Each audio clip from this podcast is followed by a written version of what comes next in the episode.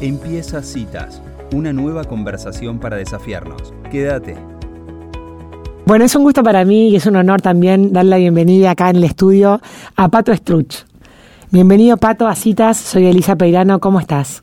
Hola, ¿qué tal Elisa? Buenas tardes eh, a vos y a toda la audiencia. Bueno, acá estamos con Angie y con Pau. Y la primera cosa que quiero contarle a la audiencia, Pato, es que no te llamas Patricio como pensé que te llamabas, sino Carlos Martín. ¿Cómo pasamos de Carlos Martín a Pato? Bueno, es de, la infancia, ¿no?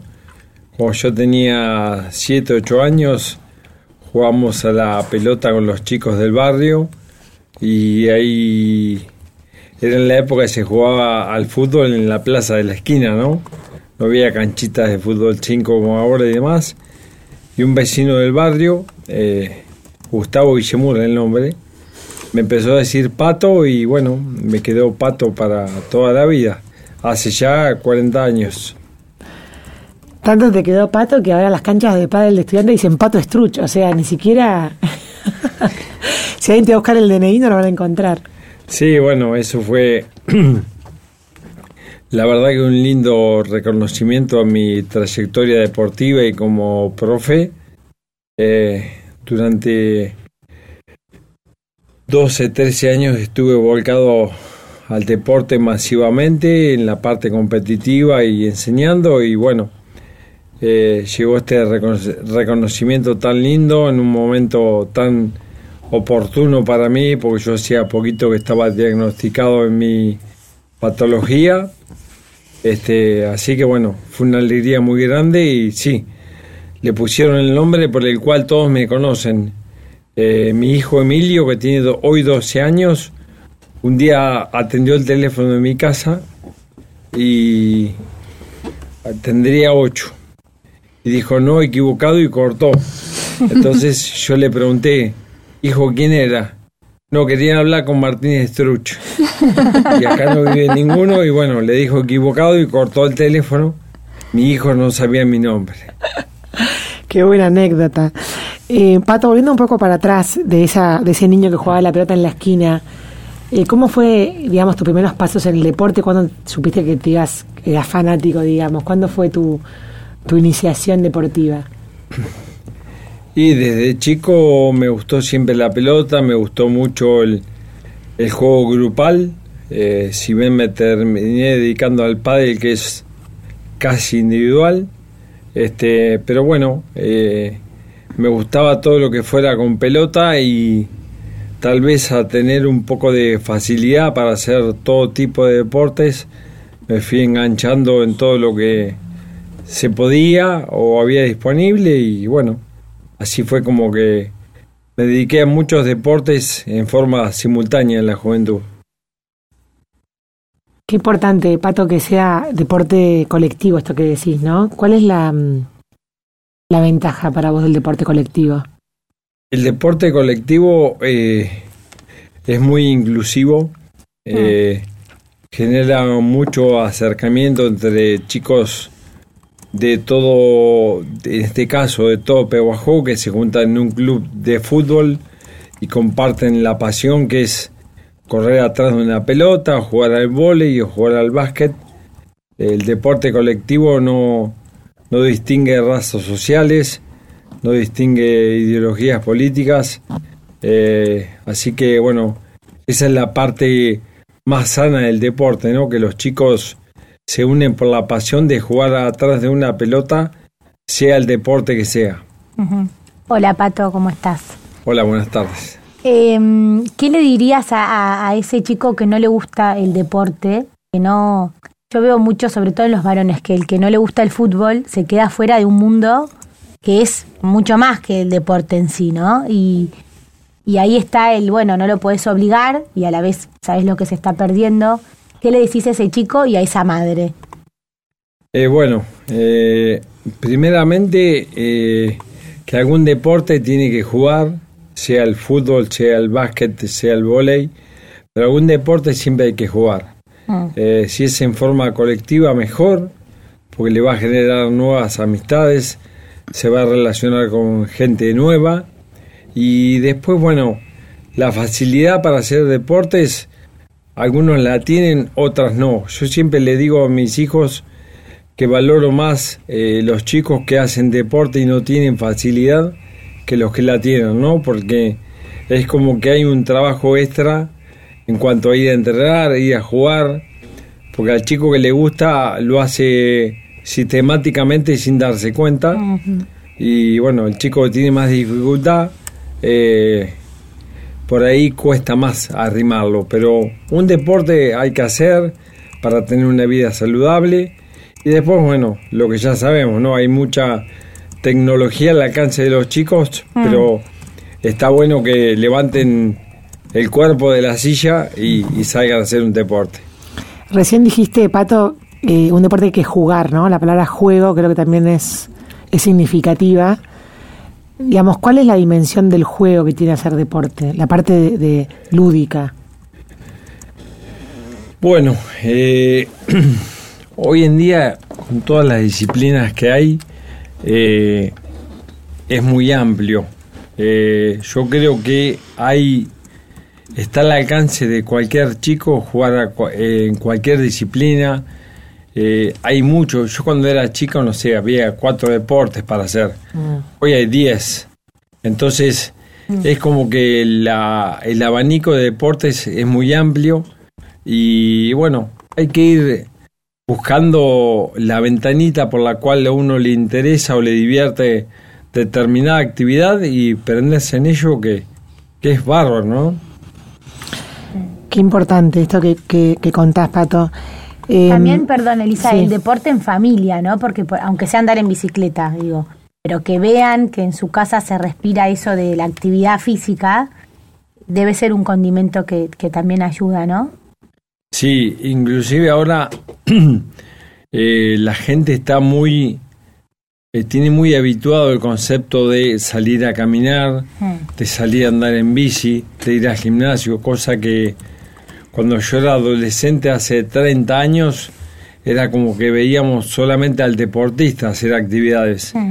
Hoy eh, cualquier persona sin haber sido deportista ha tomado conciencia de que hay que hacer actividad física, ya sea gimnasio, bicicleta, caminata y bueno, si eso a su vez se puede hacer en familia es un plan hermoso, ¿no? Yo soy muy familiero, nos gusta mucho el fútbol en casa eh, y nuestro plan es ir a la cancha, pero bueno, eh, hay otros gustos y hay, un montón de actividades por hacer en familia que están muy buenas.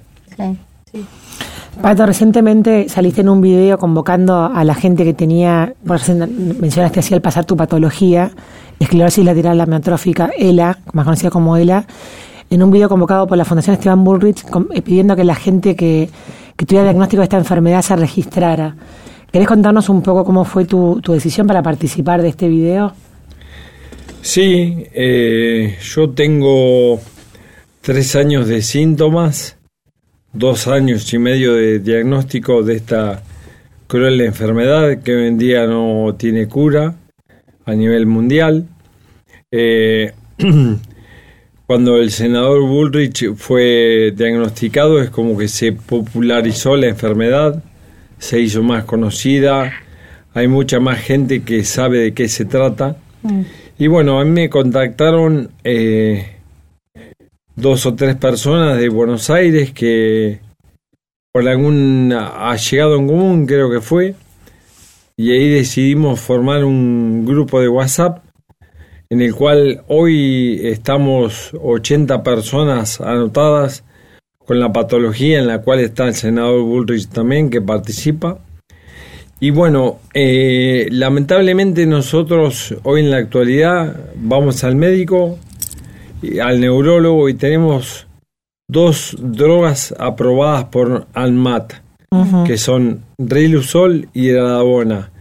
Esas dos drogas que nos suministran Ninguna de las dos eh, es la cura, ni siquiera el freno de la enfermedad. Solo prometen la ralentización de la enfermedad.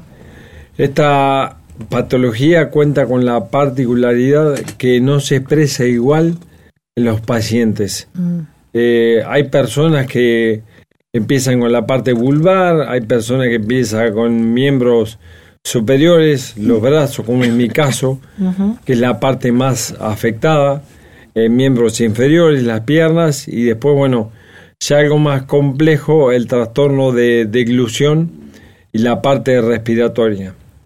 Eh, dentro del grupo contamos nuestras experiencias, contamos qué le hace bien a cada uno, eh, hacemos la mayoría, eh, nos dedicamos a esto, a, estar enfermos. Lamentablemente hacemos, yo en mi caso particular, hago pilates, hago kinesio, hago kinesio respiratoria, hago psicóloga, hago fonoaudióloga, hago terapista ocupacional.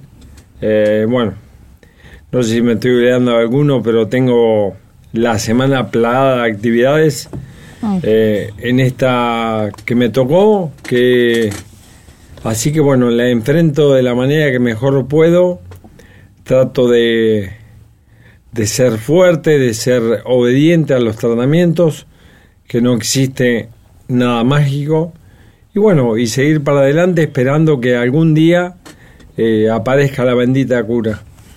A nivel mundial, creo que hay dos, perdón, hay 32 este, experimentales con drogas en fase 1, en fase 2, en fase 3, este, que están probándose. Ninguno de esos todavía está aprobado. Ahora estamos con el Amilix, que es AMX 0035, que eso es, bueno, por ahí el nombre no le va a resultar. Es fenilbutirato de sodio y suplemento TUDCA ese es un compuesto que están haciendo en Estados Unidos y ha mostrado ralentización de la enfermedad. Eh, no está aprobado por la FDA todavía, mm. si bien está en fase 3. Así que la esperanza es que la FDA lo apruebe y después la ANMAT, por uso compasivo que se llama, nos permita traerlo a Argentina para tomarlo todos los, los pacientes que estamos acá, ¿no? pero nuestra lucha es día a día, eh, tratando de sobrevivir y ganar tiempo hasta el día que aparezca la cura. Como dice el eslogan, eh, la cura está, solo hay que encontrarla, pero bueno, tenemos que llegar a ese momento. Este, y bueno, como yo siempre digo, si no es para nosotros, que sea para las generaciones que vienen detrás nuestro, pero bueno, que el día de mañana o lo más pronto que sea una persona tenga esta patología y se pueda curar, ¿no? Hmm. Pato ha sido nombrado como, como una persona muy, digamos, muy referente, muy con mucha fortaleza de cómo encaras la enfermedad y, esto que estamos escuchando ahora con, con esta interesa que nos contás de cómo encaras el tratamiento y eso de que la cura está denota mucha esperanza, ¿no? De fondo. Eh, cuando te enteraste de la enfermedad, ¿Tomaste una decisión de encararlo de esta manera o se te fue dando así? No, no, no. Estoy arrepentidísimo porque es un poco normal, creo, lo que me pasó. Yo jugaba dos veces por semana al pádel y dos veces por semana al fútbol. Hace tres años, cuando empecé con los síntomas. Y al ser diagnosticado, yo digo que desperdicié un año y medio de mi vida útil deportivamente hablando. La desperdicié porque mi cabeza estaba en otra cosa y yo físicamente respondía. Y bueno, hoy que tengo aceptada la enfermedad y sé en la que estoy, mi físico no responde para hacer deportes. Entonces me recrimino esa parte sabiendo que es lógico lo que me pasó, que no es una pavada, pero bueno, haber podido exprimir eh, ese año y medio de fortaleza física para mí hubiera sido fantástico y, me lo perdí de disfrutarlo. Lo hice, pero mi cabeza vivía preocupada por, lo que me pasaba, ¿no? Mm, mm, mm. Dijiste que tenías tres varones fuera del aire, o creo que dijiste al aire. Eh, ¿Qué sentís cuando los ves a ellos hacer deporte? Y todo, todo porque yo fui multideportista y, Mis hijos no, mis hijos son futbolistas, no son deportistas, porque ahora el fútbol se ha intensificado mucho y los chicos es como que no tienen tiempo de hacer otras actividades. Pero para mí es un programón ir a ver a mis hijos jugar. Eh, es lo mejor que me puede pasar, es una motivación. Este, así que disfruto como si fuera un partido importante cada vez que juegan mis hijos. Sí, es una alegría muy grande haber transmitido esa pasión por el deporte y, verlo reflejado en ellos, ¿no? Mm. Y a su vez, ver lo que hablamos hoy del deporte, el grupo diverso de amigos que formaron gracias a la inclusión que permite el deporte. Mm. Uno como padre siempre piensa que le deja a los hijos, ¿no? Y o, por ahí no es tan fácil dejarles algo tan bueno como esto del deporte que sin duda vos a tus hijos ya se, lo, se los dejaste y ellos también lo habrán sabido tomar. Pero digo, qué bueno saber en vida que les dejaste una semilla tan importante como es el deporte y lo que genera a cada uno, ¿no? Sí, eh, bueno. Supuestamente las prioridades yo creo que uno tiene que apuntar a, a a dejar buenas personas, a dejar personas educadas, con estudio, y el deporte vendría no en los primeros lugares, ¿no? Uno apunta a dejar eso primero en un hijo, y si es deportista, mejor. Si me hubiera tocado un hijo que no hiciera deportes, bueno, capaz que me hubiera costado verlo, pero lo hubiera aceptado totalmente. Bueno, pero el deporte trae, trae todos esos valores. Por eso me parece, ¿no? Que... Sí, es verdad, es verdad. Trae todos esos valores y, y bueno, genera este, este grupo tan lindo que se hace de chicos mm. eh, corriendo detrás de una pelota, sea el deporte que sea. Mm. Bueno, Pato, nos, han, nos has hecho emocionar y seguramente la audiencia también, así que te agradecemos muchísimo por estos minutos en el programa.